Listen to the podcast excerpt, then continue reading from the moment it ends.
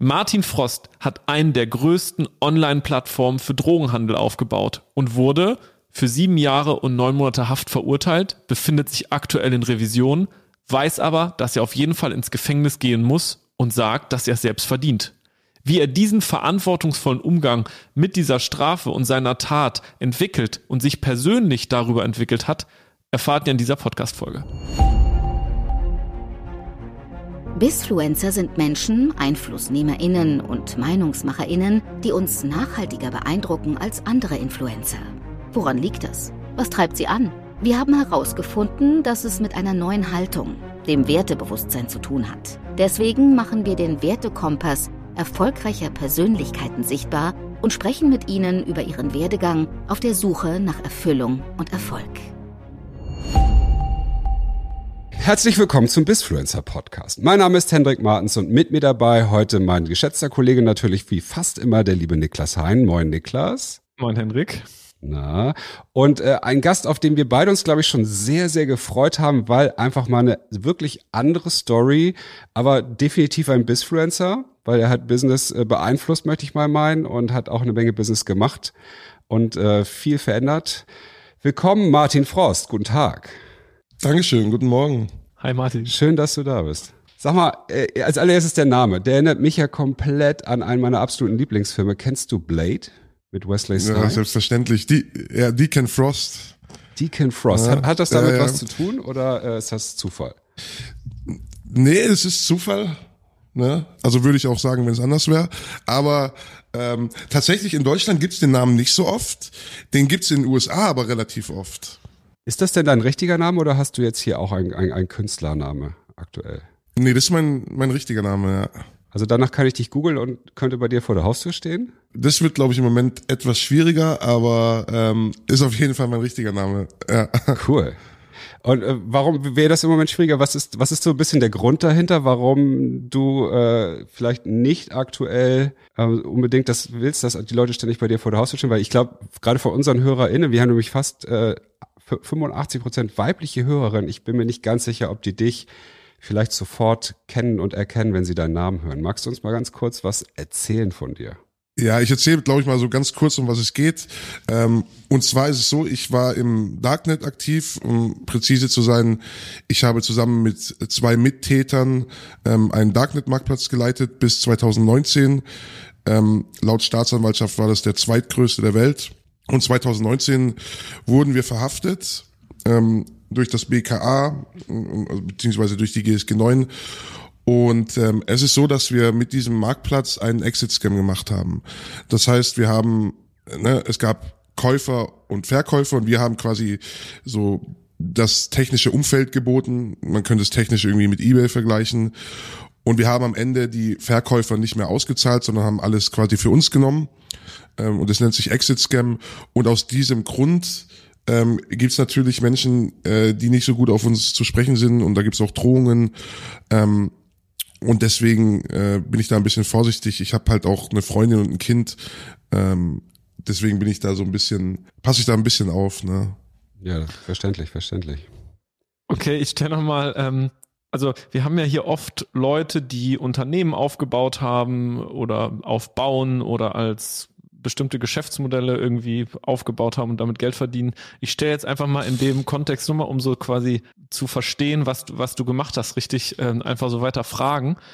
Also Exit Scam, also Scam heißt ja Betrug oder ne? Was heißt das? Äh, ähm, Genau, genau. Ja. Und aber nochmal, Darknet-Marktplatz, also das Darknet ist ja ein ja, verborgener Teil des Internets, so Der gesehen. dunkle ne? Teil des Internets. Und ein Marktplatz kenne ich jetzt auch aus einem normalen Online-Geschäftsmodell. Was gab es denn auf eurem Marktplatz alles zu kaufen? Ja, also bei uns hat sich, ne, da gab es jetzt nicht wirklich Elektrogeräte, sondern da ging es eigentlich hauptsächlich um, um Drogen im Endeffekt. Ne? Wir hatten, also der größte Teil war Drogen und es gab auch digitale Güter und da reden wir aber von von Fraud, also PayPal-Accounts, gestohlene Kreditkarten, Schadsoftware, äh, solche Sachen. Und aber Marktplatz bedeutet, also viele haben wahrscheinlich diese Doku auch hier diese Shiny Flakes Doku gesehen, wo dieser Junge dann da irgendwie zu Hause sitzt und diese Pillen macht und zerhackt und so. Das ist es dann ja nicht, oder? Also ihr habt, wie, wa- was kann man sich konkret unter dem Betreiben eines Marktplatzes vorstellen? Na, also im Endeffekt ist es so, dass wir äh, mit der mit der Ware also eigentlich keinen Kontakt haben, mhm. sondern es können sich Verkäufer anmelden, es können sich Käufer anmelden und wir machen im Endeffekt das Treuhand. Mhm. Das heißt, wir der der Käufer kauft was, das geht erstmal an eine, eine Wallet äh, bei uns. Also es geht, kommt erstmal zu uns, bis die Ware angekommen ist und dann ähm, wird es dem Verkäufer weitergeleitet und wir nehmen mhm. eine Provision für den Service. Das okay. ist eigentlich so, sage ich mal, ähm, das war so das Businessmodell, wenn man es so nennen möchte. Mhm. Okay, gut, verstanden. Ja, es was uns ja aber so treibt, warum wir dich unbedingt als Gast haben wollten, war ja weniger dein äh, dein Business, mit dem du ja sehr erfolgreich warst, äh, sondern das, was du jetzt machst. Ich, ich bin ja durch Zufall tatsächlich auf dich gestoßen, als ich auf, ich glaube, TikTok unterwegs war. Und äh, da war dann plötzlich so ein äh, kräftiger Typ mit schwarzer Klamotte vor schwarzem Hintergrund, der sehr ernst erzählt hat, dass er demnächst im Knast kommt und das zu Recht. das habe ich auch noch nicht oft gehört. Ähm, was, was machst du denn jetzt? Ja, ne, wir haben, wie gesagt, dieses Jahr unser Urteil bekommen. Bei mir sind es sieben Jahre, neun Monate. Und ich hatte halt jetzt Während, ne, ihr müsst euch überlegen, 2019 verhaftet, dann hat es zwei Jahre gedauert bis zum Prozess und ich hatte viel Zeit zu reflektieren, viel Zeit drüber nachzudenken, mich auch so mit meiner Tat zu beschäftigen, was ich vorher gar nicht gemacht habe. Ähm, und dabei habe ich mich selber von mir erschreckt, muss ich sagen, und auch vor dem Thema Cybercrime, weil ähm, Internetkriminalität ist halt so eine Sache, es fällt ganz leicht das irgendwie in der Ecke zu schieben, weil es abstrakt ist. Du siehst keine Opfer. Ne? Ich hab, ich vergleiche das immer gern mit so einem Drohnenpiloten, der in Rammstein sitzt. Der drückt auf den Knopf, da sind zehn Leute tot. Gibt dem Typen aber eine Waffe und einen Menschen vor sich, dann sieht es ganz anders aus. Und das halte ich für sehr gefährlich. Und wie gesagt, ich habe mich da von mir selber erschreckt. Mittlerweile sehe ich viele Sachen ganz anders und ich sehe auch, dass ich eine Strafe verdient habe. Und ich probiere halt jetzt auch so ein bisschen aufzuklären und vor allem junge Leute irgendwie abzuholen, weil ich, ich sag mal so, die Szene im Fraud-Bereich, also Cybercrime, ist sehr jung. Und für die Leute hat es eher so ein, so ein Spielcharakter, so was mhm. Aufregendes. Mhm. Und du vergisst so, was ist richtig, was ist falsch, was ist legal, illegal. Und irgendwann klopft es an der Tür und du bist traurig, Mama ist traurig, du hast vielen Leuten irgendwie Schaden zugefügt. Und da probiere ich einfach so ein bisschen die, die Augen zu öffnen. Das bedeutet aber, du wirst irgendwann in absehbarer Zeit ins Gefängnis gehen. Also wir haben jetzt in erster Instanz ähm, unser Urteil, wie gesagt, bei mir sieben Jahre, neun Monate. Wir sind aber in Revision. Ne? Mhm. Es ist halt der Knackpunkt, wir wurden jetzt verurteilt wegen bandenmäßigen Drogenhandel. Mhm. Ähm, da muss ich sagen, ich sehe es, wir sehen es halt, was die rechtliche Bewertung angeht, ein bisschen anders. Wir mhm. waren da, wir sind da eher bei einem Beihilfedelikt. Da mhm. kann aber im Endeffekt dasselbe stehen. Ähm, es ist halt juristisch ein ganz, ganz schwieriger Fall. Auch, mhm. also ich glaube auch fürs Gericht war das nicht einfach, mhm. da ein, fairen Urteil, ein faires Urteil zu finden, weil wir sind auch, muss man sagen, ein Präzedenzfall. Mhm. Ja, und ne, wenn du dir jetzt überlegst, also wenn ich mir jetzt mal, ich habe immer probiert, die, die Jahre mich mal auf einen anderen Stuhl zu setzen und die Sache von außen zu beobachten. So, und wenn ich jetzt nicht ich wäre, dann würde ich sagen, eine Be Bewährungsstrafen wären absolut falsch. Mhm. Also das wäre das Krass. falsche Signal. Also ne, weil dann, zum, zum Beispiel, das heißt, du sagst von dir selber, dass du es verdient hast, jetzt nicht nur eine Bewährungsstrafe zu machen, sondern wirklich auch ins Gefängnis zu gehen. Ja, auf jeden Fall, weil ähm, Justiz muss ja auch immer eine Signalwirkung haben und abschrecken mhm. irgendwie. Und ich glaube, es wäre wenig abschreckend für junge Leute, die, die sich in der Fraud-Szene bewegen, die sowieso äh, denken, äh, die Behörden können nichts und die können mhm. mir nichts, wäre das das falsche Signal. Ne? Die sagen dann ja, dann ziehe ich einen Marktplatz auf, äh, krieg Bewährung und bin Millionär. Ne? Das, also das geht nicht. Mhm. Bewährungsstrafen würde ich äh, würde ich nicht gut finden äh, mhm. an der Stelle, wenn ich es mal echt objektiv irgendwie betrachte. Trotzdem möchte ich natürlich für mich ähm, ne, da bin ich auch da, egoistisch, muss ich sagen, und auch für meine mhm. Familie mhm. schon schauen, ähm, dass ich die, die Möglichkeiten, die mir diese Justiz, dieser Staat gibt, dass ich die mhm. ausschöpfe mhm. und vielleicht da noch ein bisschen was rausholen. Ne? Mhm. Okay, aber das bedeutet ja, und das finde find ich echt ähm, ja, und das ist ja auch Wahnsinn. Ich würde ich gleich gerne mal irgendwie nochmal fragen oder verstehen, was das so mit dir gemacht hat. Die Tatsache, dass du, ne, selbst wenn das Strafmaß jetzt reduziert werden würde oder wird, ähm, und ein Teil auch wahrscheinlich irgendwann in offenen Vollzug oder äh, ne, umgesetzt wird, wirst du eine Zeit ja lang wirklich in einen, in einen Strafvollzug, in einen geschlossenen Vollzug dann müssen. Ne? Ja. Und mich würde auch, also was macht das denn mit dir persönlich, dass wie gehst du damit um? Also wie, wie kann man sich das vorstellen, dieses Wissen zu haben und damit zu leben? Wie, gehst du damit um persönlich? Ich glaube, der Mensch kann relativ viel wegstecken. Mhm. Ähm, und ich glaube, es ist halt wichtig, für mich war es wichtig, mich mit mir selber zu beschäftigen, aber auch mir einzugestehen, also wirklich tief einzugestehen, dass ich eine Schuld habe, dass ich das verdiene. Ne, und mhm. es ist auch so. Und damit komme ich eigentlich relativ gut klar. Ich hatte auch Phasen, wo es mir wirklich schlecht ging, gerade so ähm, mhm. kurz vor dem Prozess, ne, weil mhm. du diese Ungewissheit hast. Da ging es mir wirklich auch teilweise nicht gut. Ich glaube aber wichtig ist, ne, das war jetzt so die Vergangenheit für mich. Ich weiß, mir wird sowas nie wieder passieren. Ich werde jetzt meine meine Strafe antreten. Ne? Ich mhm. werde dafür gerade stehen, was ich gemacht habe. Mhm. Und dann ist, glaube ich, wichtig, dass du auch, dass du auch nach vorne guckst, ne? dass du so an an dich selber glaubst. Und und bei mir ist es so, ich bin eigentlich echt mittlerweile optimistisch. Ne? Ich glaube, ich gehe einen guten Weg aktuell ähm, und ich glaube, ich werde danach wieder auf die auf die Füße kommen und mhm. mir was Neues schaffen. Und deswegen bin ich da relativ entspannt aktuell, muss ich sagen. Wir haben ja den Wertetest vorher gemacht, deine Top 5 Werte. Da kam raus Freundschaft, Gesundheit, Optimismus, Mitgefühl und Humor. Also zwei davon schon mal, also Optimismus und äh, Humor ähm, werden dir ja wahrscheinlich dabei helfen, das ähm, so auch zu sehen und einzuordnen. Wobei ich auch nochmal trotzdem gerne nochmal einen Schritt du sprichst ja jetzt oder so, wie ich dich wahrnehme, schon aus einer enormen Entwicklung heraus. Ne? Also du hast ja so wie das auf mich wirkt, einen enormen Reflexionsgrad schon erreicht. Wie war das denn zum Zeitpunkt, ne, klopf, klopf, klopf, hier steht die GSG 9 und ich gucke in den Lauf einer Walter äh, P9. Ähm, so freundlich war es wahrscheinlich nicht. Ähm, und der unmittelbaren Zeit danach. Ähm, wie, wie, sah der, wie sah der Martin Frost sein Bewusstsein und seine Persönlichkeitsstruktur zu dem Zeitpunkt aus? Also, ne, ich muss sagen, anders komplett anders. Mhm. Während der Zeit, wo wir Wall Street Market betrieben haben, habe ich mir da gar keine Gedanken drüber gemacht. Ich dachte immer Grauzone, ne, klar weißt du, Drogen sind illegal, aber du du du schiebst dir so billige Ausreden irgendwie zurecht. Du mhm. sagst, ja, wenn ich nicht mache, dann macht's ein anderer, ist ja nur technisch, ist eine Grauzone und dann war das Thema für mich erledigt und ich habe das aus technischer Sicht gesehen. Mhm. So, gar nicht mehr damit beschäftigt und das ist auch das, was ich meinte, mit Internetkriminalität ist halt einfach, ne, sich das zurechtzulegen. Du siehst keine Opfer mhm. und als es dann ähm, zum Zugriff kam, dann ist es so, dass du dir erstmal selber leid tust. Du guckst erstmal nach dir selber, du willst wieder zur Family, du weißt, ne, da geht's erstmal so nur um dich, um dich, deine Familie, du machst dir Sorgen, wie geht's weiter und da, da, da ist noch nicht viel mit Reflexion. Das kommt dann über die Zeit. Mhm. Wie lange warst du in U-Haft? Ähm, so knapp über einen Monat. Mhm, okay.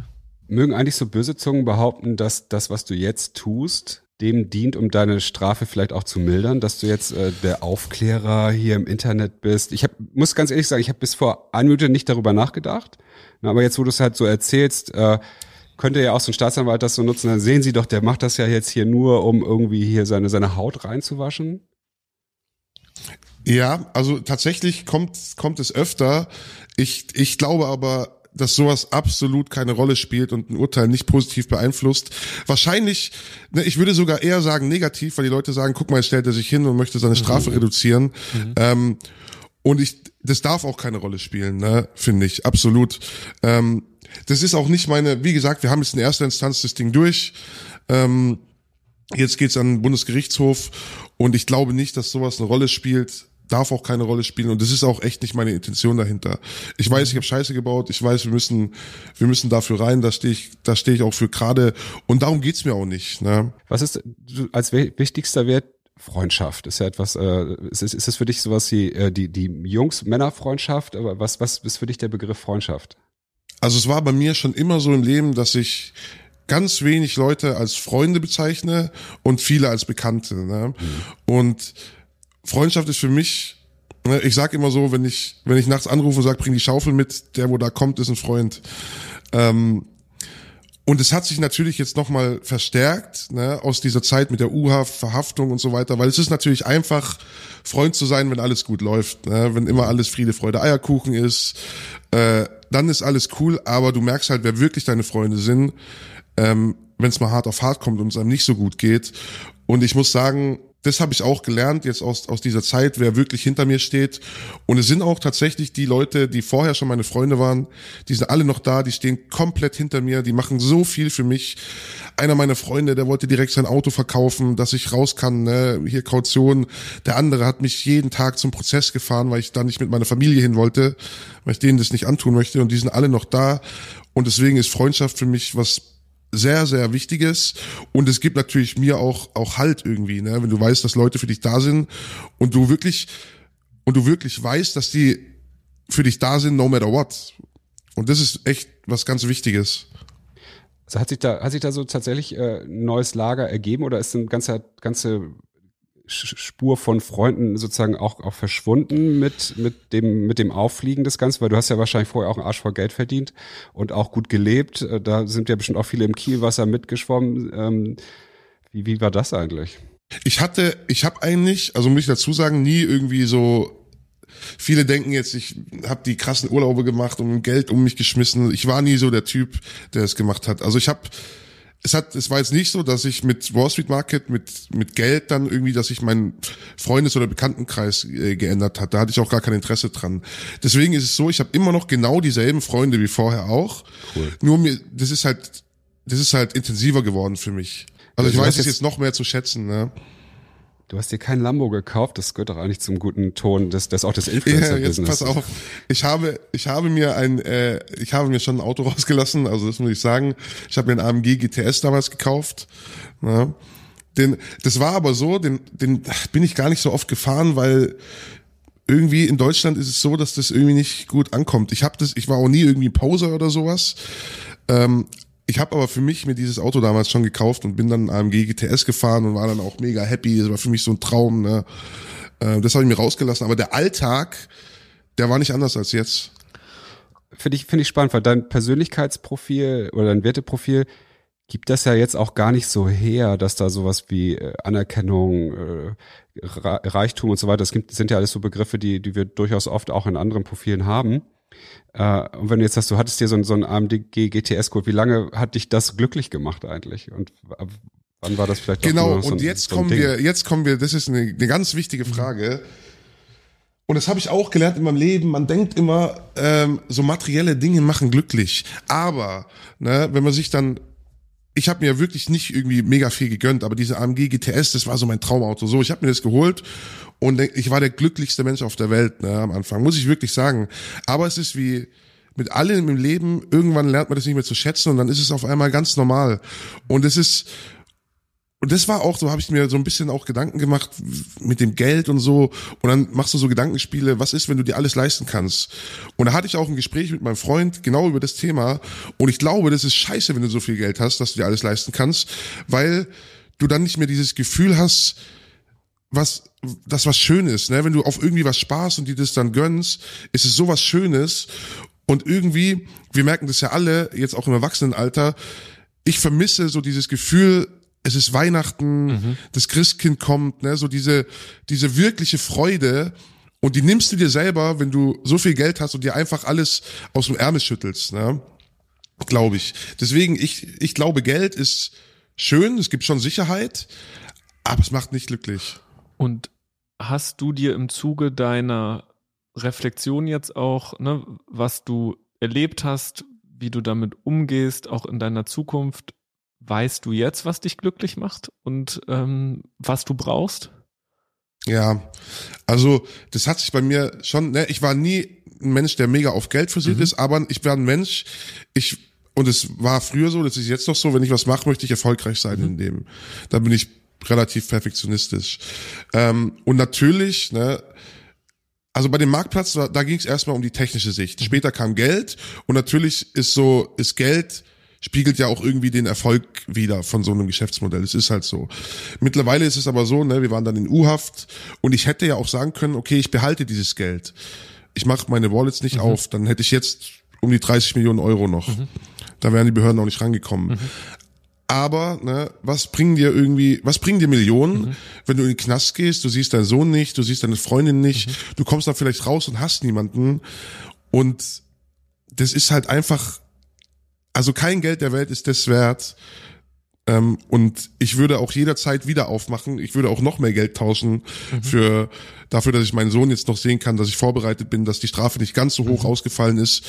Ähm, und mittlerweile sind mir andere Sachen schon wichtiger. Klar möchte ich leben können, klar möchte ich meinem Sohn mal irgendwas gönnen, mal in Urlaub gehen, aber das spielt jetzt keine sehr große Rolle äh, mehr für mich. Für mich spielt echt die Rolle, dass wir, dass ich gesund bin, dass mein Sohn gesund ist, ähm, dass ich meine meine Freunde habe und solche Sachen spielen für mich jetzt sind.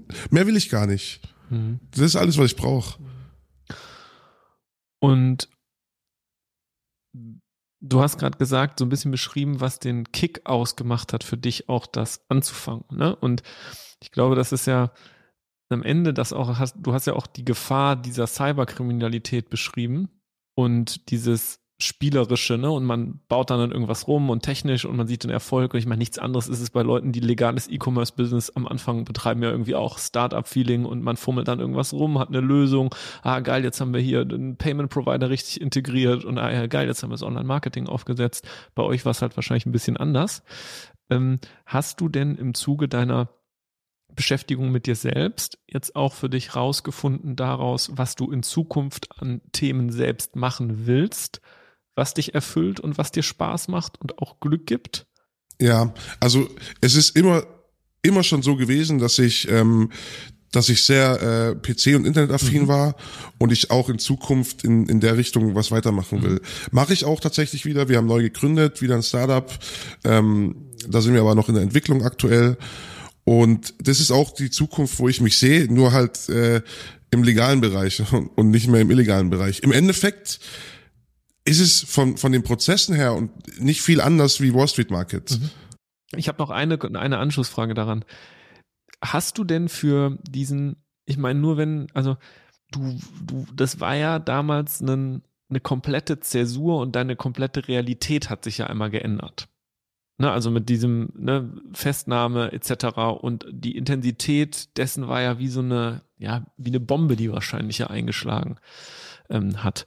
Hast du denn auch diesen Reflexionsprozess irgendwie begleiten lassen? Hast du irgendwie mit Psychologen gesprochen? Hast du irgendwie dir Coaches gesucht? Hast du irgendwelche selber dann auch nochmal im Zuge dessen, wo du jetzt stehst, Persönlichkeitstests oder irgendwie sowas gemacht? Oder hast du das einfach mit dir selber ausgemacht? Also meine Frage, wie hast du das begleitet? Wie bist du damit umgegangen, dass du jetzt hierhin gekommen bist? Weil ich halt glaube, dass viele Menschen auch subjektiv manchmal Situationen erfahren, die sich für sie dann halt anfühlen wie Bomben oder ein Einschnitt. Ja. Und ähm, ich finde ja, dass du ganz eindrucksvoll ge gezeigt hast, wie du dich daraus selber weiterentwickelt hast und was für eine Geisteshaltung du aufgebaut hast. Deswegen da so nochmal die Frage nach irgendwelchen Helfern, Ansätzen etc., was deine Erfahrungen da waren. Also ich habe, es ist jetzt nicht so, dass ich zum Psychologen äh, gegangen bin und gesagt habe, hey, du musst mich ändern, ähm, ich, ich glaube, so eine, dass du dich änderst und dass du wirklich reflektiert sein kannst, da musst du das wollen und dich wirklich mit dir selber beschäftigen. Und bei mir hat es angefangen tatsächlich so richtig, als wir Jenke Crime gedreht haben auf Pro7. Mhm. Weil da war es natürlich so, es gab Interviews, ich habe mich nochmal damit beschäftigt, mhm. du hattest, du hast Opfer gesehen und da hat es bei mir so richtig angefangen, mhm. wo ich gesagt habe, hey, warte mal, ey, du hast echt Scheiße gebaut, ne? Und dann habe ich auch angefangen, ne, ich bin dann in die Öffentlichkeit und was mir sehr geholfen hat, tatsächlich ist auch mit Leuten zu reden, die sagen, hey, du hast echt Scheiße gebaut. Mhm. Zum also ein Beispiel, mir hat jemand auf Instagram geschrieben, bin ich auch wirklich dankbar für, mhm. der hat mir geschrieben, hey, was du gemacht hast, ist echt scheiße, mhm. weil du hast es einfach mir leicht gemacht, Drogen zu kaufen. Mhm. Ich musste nur klicken und es kam und du setzt die Hemmschwelle runter. Mhm. Und ich habe darüber nachgedacht und es ist Fakt. Und ich habe dann mit diesem Menschen telefoniert mhm. und er hat unter anderem bei uns ähm, bestellt, ist so in meinem Alter mhm. und diese Story von ihm ist einfach krass. Der hatte der hat jetzt sein Leben wieder äh, auf die Kette, macht eine Ausbildung mit 33. Mhm. Vier Jahre davor ist er aber in, der war 1,80 groß, ist dann ähm, in den Zug gekommen mit irgendwie 65 Kilogramm. Ne, das musst du dir mal vorstellen. Und was dann auch noch alles dranhängt. Und ich beschäftige mich, ich beschäftige mich halt viel mit Menschen, die sagen, hey, was du gemacht hast, ist nicht gut, weil. Ne, ich bin ein Mensch, ich gucke mir dann immer an, was sagen andere und dann gucke ich, ist es so oder ist es nicht so? Und da habe ich mich halt viel mit mir selber beschäftigt und ist eigentlich relativ gut mit mir, mit mir selber klar gemacht, dass ich jetzt sagen kann, ja, das ist echt eine Scheiße, was du gemacht hast. Und ich glaube, immer wieder sich damit beschäftigen ist eine ganz wichtige Sache. Und es ist ja auch das Thema, das würde ich meinem, meinem früheren Ich, würde ich das tatsächlich mhm. auch empfehlen und das empfehle ich auch jungen Menschen, dass man immer mal kurz, dass man immer mal kurz innehält mhm. und mal von außen beobachtet, was mache ich da gerade. Mhm. Und das habe ich halt früher nicht gemacht. Und wenn du jetzt mit so einer Person sprichst und die dir das schildert, ne? Das Leben, Entzug, was, was hat das denn in der Situation, als du das erste Mal mit dem man telefoniert hat, äh, hast gemacht? Ich war danach tot traurig. Mhm. Erstmal, muss ich sagen. Weil es, also ich weiß noch genau, wir haben dann telefoniert und es war echt so ein netter Mensch und diese Story war so heftig für mich. Und ich habe dann aufgelegt und ich habe dann irgendwie eine Stunde gebraucht, um klarzukommen und habe dann auch echt realisiert, hey, so du bist mitschuld, dass es bei dem so gelaufen ist. Weil hättest du diesen Marktplatz nicht gehabt, wäre es für den nicht so einfach gewesen, an Drogen zu kommen. Und dann wäre dieser Leben vielleicht anders gelaufen. Und da habe ich gemerkt, hey, du du tust echt Leben damit beeinflussen, ne? Und dann gibt's früher hätte ich wahrscheinlich gesagt, ne? Ja, ist doch dem sein Ding, was er nimmt. Ne? Hätte ich mir einfach gemacht. Dann hätte er sich's woanders besorgt. Aber da, das war so, das war so ein Gespräch, das ist mir so richtig im Kopf geblieben. Da ging es mir echt schlecht erstmal eine Stunde lang. Mhm ich glaube, das ist so spannend, ne? dieses sich selbst mit Konsequenzen seines Handels mal wirklich auseinanderzusetzen. Nicht nur jetzt bei dir, bei dir ist es jetzt extrem. Ich finde dieses Beispiel so wichtig. Ne?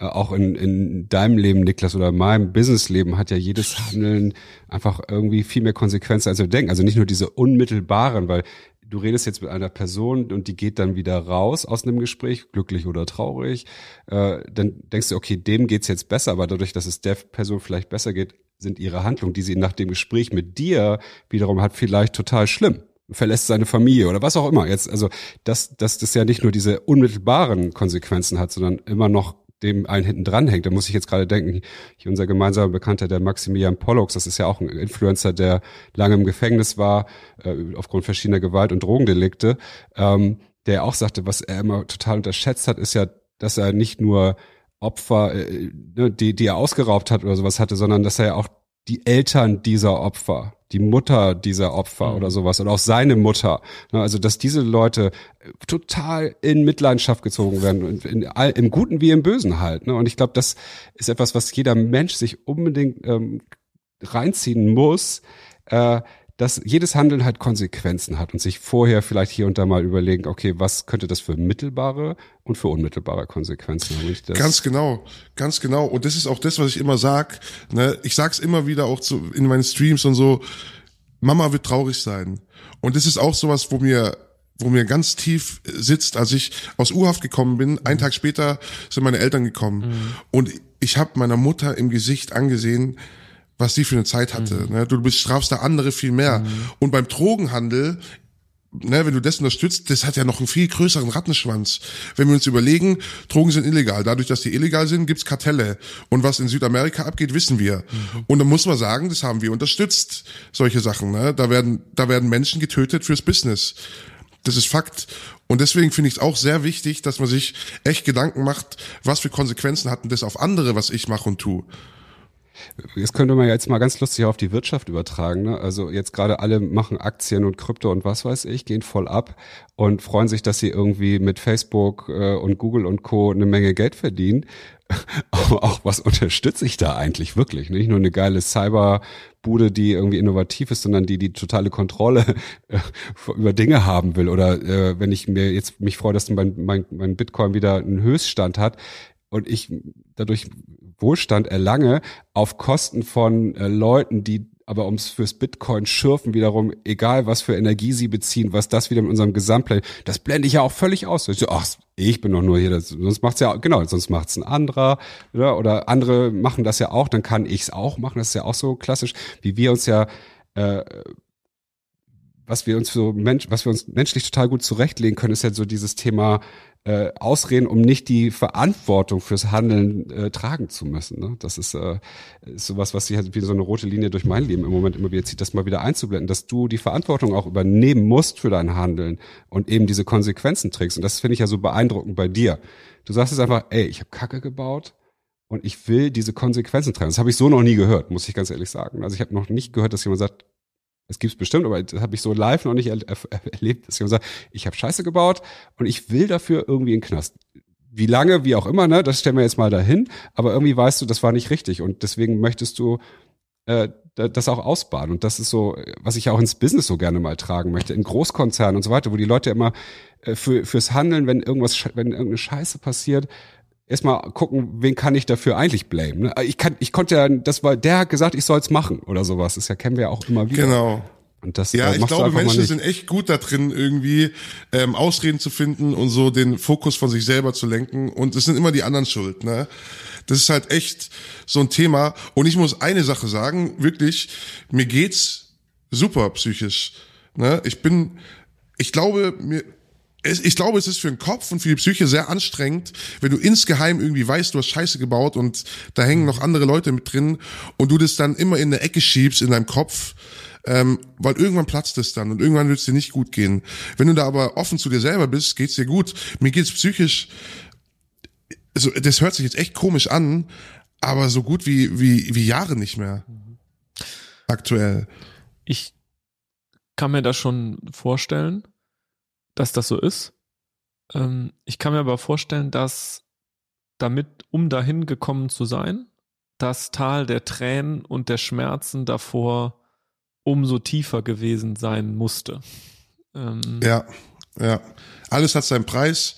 Also ich, ich kann euch erzählen, ich, wir haben ja ungefähr zwei Jahre auf dieses ähm, Verfahren gewartet. So.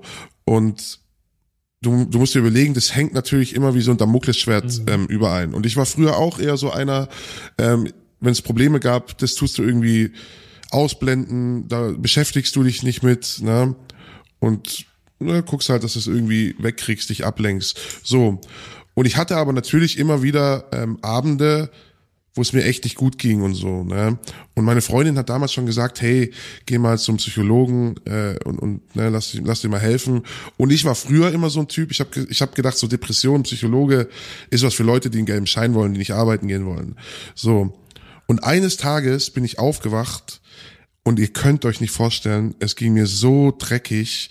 Ich habe ich, ich, ich wirklich, mir ging's so schlecht. Ich hatte so Dereal, Derealisation und sowas, Depressionen. Ich wusste gar nicht, was mit mir los war. Ich habe, ich zum aus dem Fenster springen, wirklich. Es war so schlimm, dass meine Freundin dann unter Tränen den Krankenwagen gerufen hat, weil die mich auch nicht so kennt. Und ich wirklich, ich habe gedacht, ich, ich werd verrückt. So und dann äh, habe ich mir natürlich Hilfe geholt. Dann war ich auch beim Psychologen und der hat dann eine ähm, schwere depressive Phase festgestellt. Und ich habe mit dem natürlich auch offen geredet, habe gesagt, wie so der Stand der Dinge ist. Und er hat gesagt, und, und das fand ich einen echt guten Vergleich, und das ist auch so mit Problemen und mit allen, mit ganz vielen Sachen, die man in sich reinkrebt. Man kann es vergleichen mit einem, mit einem Topf, auf dem du Wasser aufsetzt und du kochst den. Du machst den Deckel drauf und hältst den. Irgendwann kannst du den Deckel aber nicht mehr halten, dann platzt das alles auf einmal. Deswegen ist es wichtig, dass man sich mit so Sachen auseinandersetzt. Und mir ging's wirklich dreckig. Also ohne Scheiß, ich hätte lieber zwei Beine gebrochen gehabt wie das, muss ich sagen. Aber es ist auch eine Erfahrung, aus der ich gelernt habe, ganz viel. Wie, wie, hat, Und- wie hat dein Sohn das wahrgenommen, als es dir so ging? Ich habe es versucht, ihm nicht zu zeigen, ähm, aber er hat es schon gemerkt. Ne? Der kam dann immer wieder, wollte kuscheln und so, weil die natürlich, mein, ne, jetzt der ist jetzt fünf, der entwickelt so ganz viel Empathie gerade und merkt es dann schon, wenn es einem schlecht geht und es geht ihm natürlich dann auch nicht gut. Ich habe es probiert, ihm nicht zu zeigen, aber das funktioniert nicht bei Kindern. Das funktioniert nicht, weil das Problem war bei mir auch, dass ich dann mir ging es so schlecht, ich habe es nicht geschafft, rauszugehen.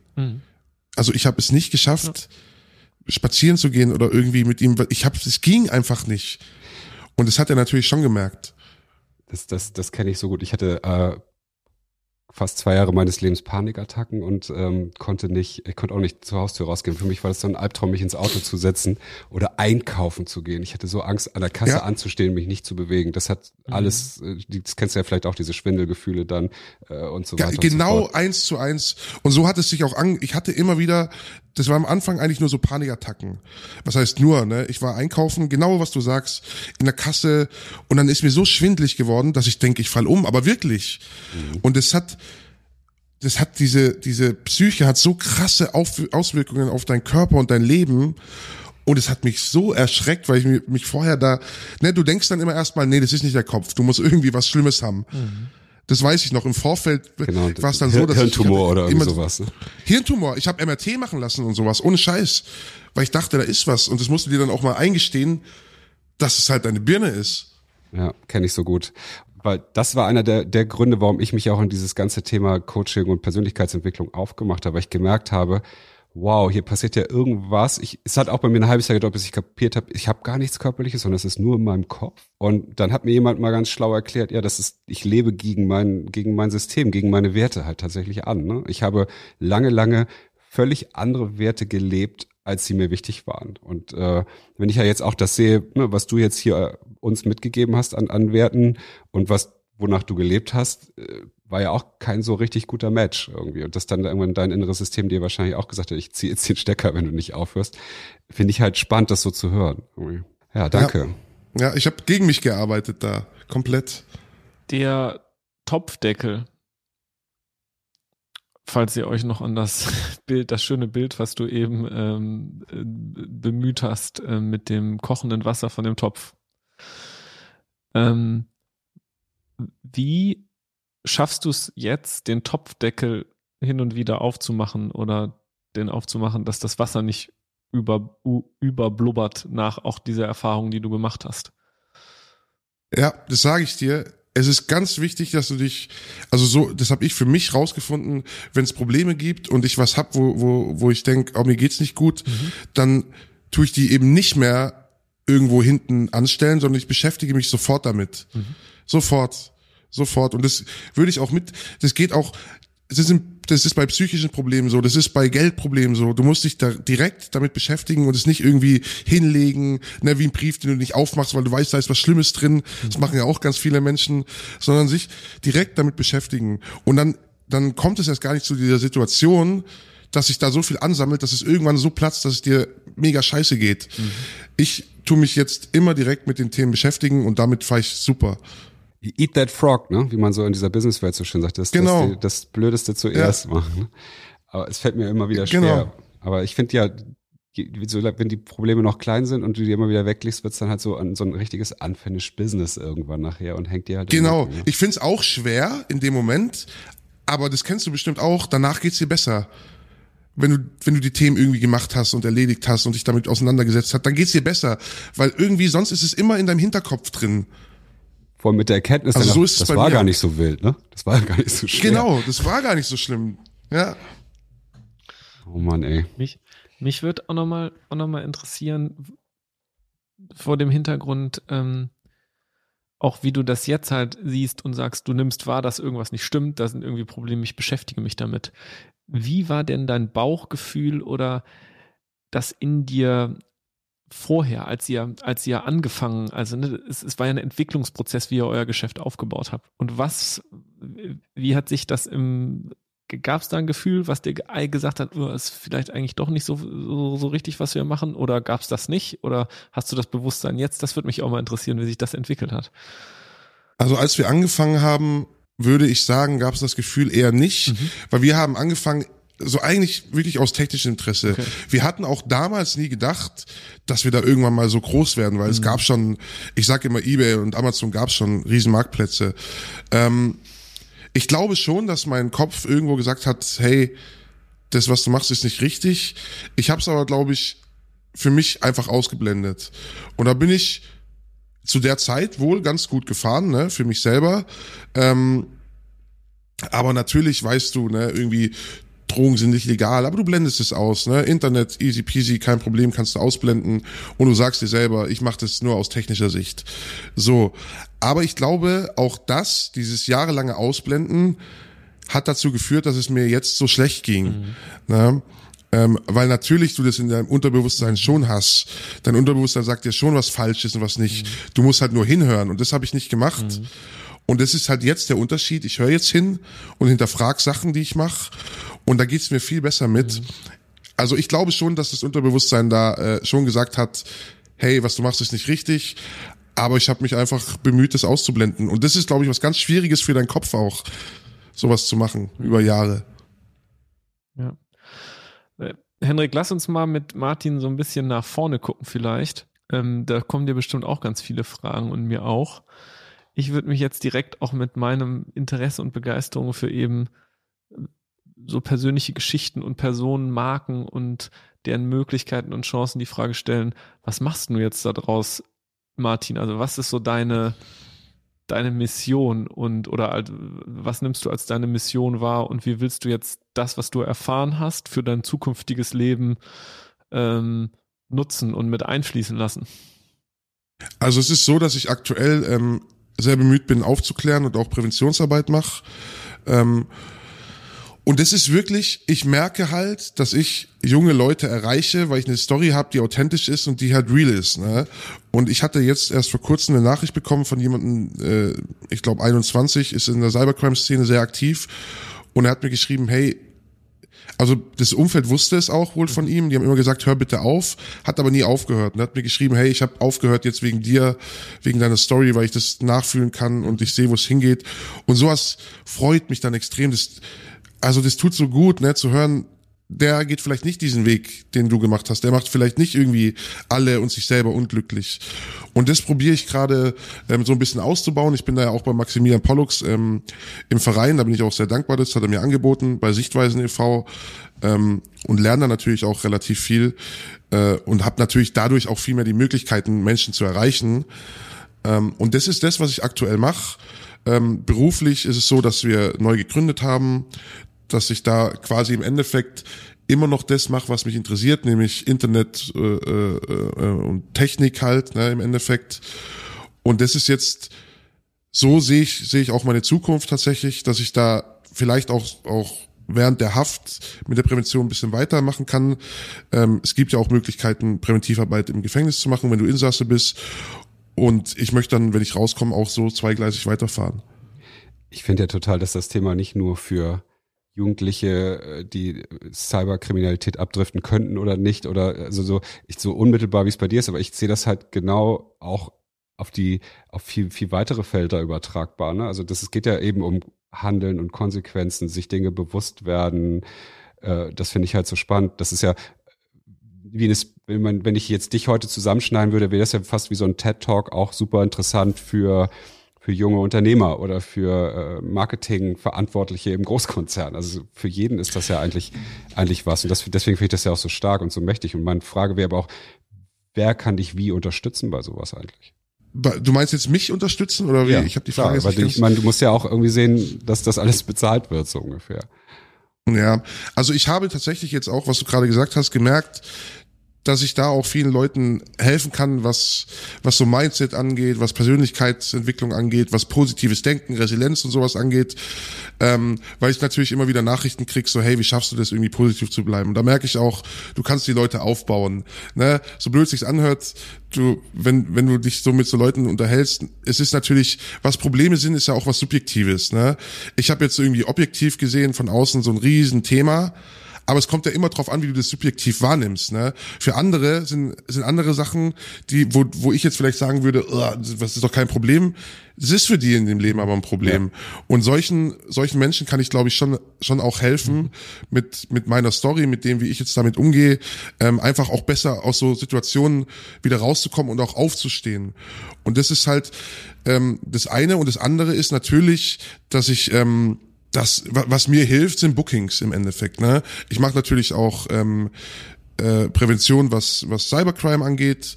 Ähm, da bin ich zum Beispiel mit Fraud Ident, die sind auch in Hamburg, mit denen bin ich zusammen und da mache ich dann so, dass ich Unternehmen aufkläre, wie die ihre Cybersecurity äh, besser machen.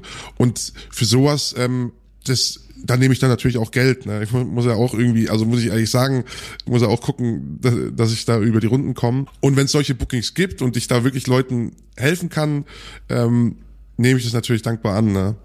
Vor allem, ich, wir sind ja hier beide Mitglieder, äh, kann ich, ich kann es nicht oft genug sagen, der Entrepreneur Organization, obwohl wir die uns immer noch nicht sponsern. Ähm, das ist halt so ein Unternehmer, äh, internationaler Unternehmerverband. Da gibt's halt auch regelmäßig so äh, Speeches von, von inspirierenden Menschen für, ne, was du dann dafür aus deinem, in, in dein Unternehmen oder in dein Leben halt mit reintragen kannst. Ich meine, ich sehe dich ja auch auf solchen Veranstaltungen von, von Firmen, ne, von wirtschaftlichen äh, Unternehmungen, die das, glaube ich, einfach unheimlich inspirierend fänden. Und jetzt hier ein Aufruf an, ja. an alle, die uns hören. Äh, bucht mal den Martin. Das ist so spannend, was, was, äh, was du uns hier mitgibst irgendwie. Ja, du kannst ja, ne, ich, im Endeffekt war ja Wall Street Market auch ein Business.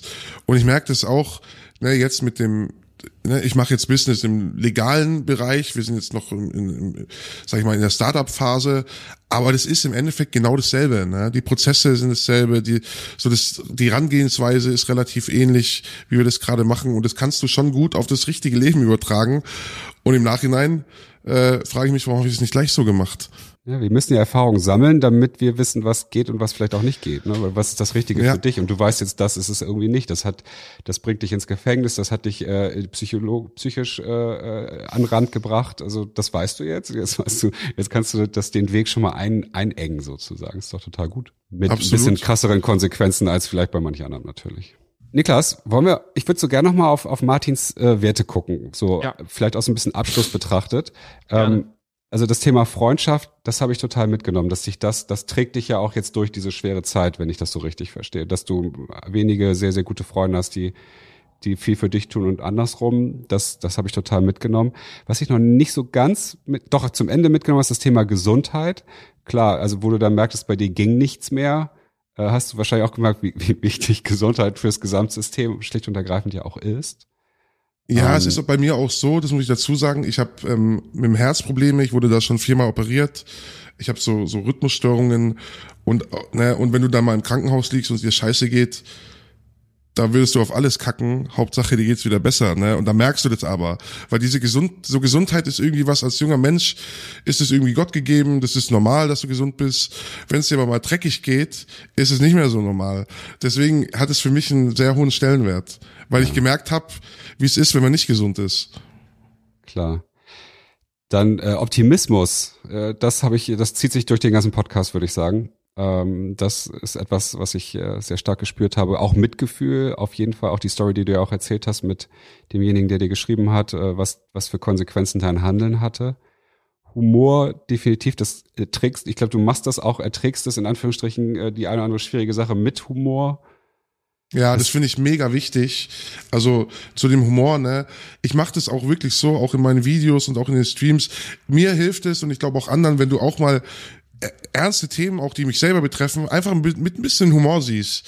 Das macht es einfach angenehmer, das lockert so ein bisschen auf und man muss ja nicht immer alles dann äh, so mega ernst sehen. Und das hilft mir. Also Humor finde ich ganz wichtig. Ja, spannend. Das Thema Disziplin, wie, wie, was nimmt das in deinem Leben für Raum ein? Wo, wo greift das? Disziplin, ähm, also das sehe ich vor allem in der in der Business-Geschichte. Ne? Ich finde, äh, wenn es um Arbeit geht, da muss man diszipliniert sein, da muss man einen langen Atem haben, weil ich auch, ne, ich habe auch viel in meinem Leben angefangen und es hat irgendwie nicht geklappt. Und ich glaube, und das sehe ich auch bei vielen Leuten, die irgendwie Startups haben, die sind erstens sind die irgendwie nicht diszipliniert, weil die, ne, du bist eine, wenn du zu deinem Arbeitgeber gehst, du arbeitest irgendwie von, von so 9 to 5, machst deine Arbeit und dann ist gut. Und wenn man aber selbstständig ist, sehe ich ganz oft, dass man so ein bisschen schleifen lässt. Man lässt sich ablenken, man guckt dann doch irgendwie YouTube, gerade wenn man im IT-Bereich unterwegs ist und am Rechner arbeitet. Und deswegen ist für mich Disziplin da ganz wichtig. Und ich mache es immer so, dass ich mir so Zeiten setze. Ich sag von bis, mache ich so das und das, das ziehe ich dann voll durch. Und ich tue und auch da, wenn Sachen anstehen, mache ich die direkt, dass sich da irgendwie nichts nix aufstaut. Und deswegen ist für mich da gerade aus aus Business-Sicht ist Disziplin da was ganz Wichtiges, finde ich. Ja, spannend. Also ich äh, nehme dich als sehr authentisch wahr, was deine Werte und deine Aussagen angeht, auf jeden Fall. Und äh, das macht mich, äh, das beruhigt mich auf jeden Fall, weil ich, ich, ich guck, Mir liegt aber noch was auf dem Herzen, unbedingt. muss ich ehrlich sagen, wenn wir gerade uns die Werte angucken. Und zwar das Thema Respekt. Das liegt mir sehr am Herzen, Danke. muss ich wirklich sagen, weil ich merke, das ist mir echt ein wichtiges Thema, dass in unserer Gesellschaft dieses Respekt, dieses jemanden respektieren, der eine andere Meinung hat, dass das aktuell so ein bisschen untergeht. Das finde ich ganz, ganz schlimm. Also das muss ich wirklich sagen, das ist für mich ein ganz wichtiges Thema, gerade auch wenn wir uns jetzt die Pandemie angucken. Ich finde, man sollte in Deutschland und und es war immer so ein hohes Gut bei uns, man sollte Leute, die eine andere Meinung haben, trotzdem respektieren und die und ne und die auch ausreden lassen. Und das, ich übertrage das auch gerne ins Geschäftliche. Wir haben, wir machen das so, wir sind oft anderer Meinung, was die Ausrichtung angeht, bestimmte Themen. Ne? Jeder möchte aber für sich natürlich nur das Beste fürs Business haben. Und deswegen ist es wichtig, dass man sich mit Menschen, die eine andere Meinung haben, respekt, respektvoll auseinandersetzt, weil am Ende kommt was richtig Geiles raus. Mhm. Und das finde ich ganz wichtig. Und das, ich habe das Gefühl, es ist nicht mehr so, wie es früher war. Das, das würde ich, würde ich total bestehen. Also gerade so der digitale Respekt geht ja so ein bisschen flöten. Ne? Also die ganze Cancel Culture und du wirst ja wahrscheinlich auch viele Kommentare haben, die nicht nur positiv sind und wie mutig diese Menschen dann äh, mit mit ein paar Sätzen sind, aber ähm, im normalen Leben würde das. Ich frage mich immer so, würdest du das auch im normalen Leben sagen, was du jetzt hier schreibst? Und 99,9 Prozent der Fälle wahrscheinlich nicht. Und das finde ich halt wirklich schade. Und äh, das ja. gilt es auch wirklich zu verbessern. Ne? Ja, und das ist nämlich, das kann, das ist genau dasselbe wie mit Cybercrime. Du siehst gar nicht, was du mit deinen Worten auslöst, weil das, du kannst einen Menschen so tief verletzen mit so Worten im Internet, die du mal so ganz schnell lapidar da hinschreibst und gar nicht weißt, was du diesen Menschen antust damit. Und das finde ich ganz schlimm. Und was ich auch schlimm finde, ist, wenn irgendjemand, der irgendwie ein bisschen Credibility hat, Follower irgendwie, der macht eine Aussage gegen irgendjemanden und dann geht ein Shitstorm los, ohne dass es da irgendwie Belege gibt oder was weiß ich. Das ist schon schwierig im Internet, wie schnell du die Menschen mobilisierst und wie schnell die Sachen schreiben, die im, die, die im wahren Leben niemals jemandem ins Gesicht sagen würden. Ja, das stimmt. Das stimmt. Ja, Niklas, äh, wir nähern uns irgendwie unserer, unserer magischen Stunde leider. Ja. Dank dir vielmals, äh, Martin. Was nimmst du Sehr für gerne, dich so war interessant. Es war, also, es war für mich, vielen Dank erstmal für die Einladung. Ähm, sehr interessantes Gespräch auf jeden Fall. Und mir tut's auch gut, mal über solche Sachen zu reden, ne? Weil ich merke, das spielt natürlich äh, Werte, ne? so Disziplin, wie geht's weiter, ähm, Mindset spielt in meinem Leben natürlich gerade eine Riesenrolle, auch für mich persönlich einfach.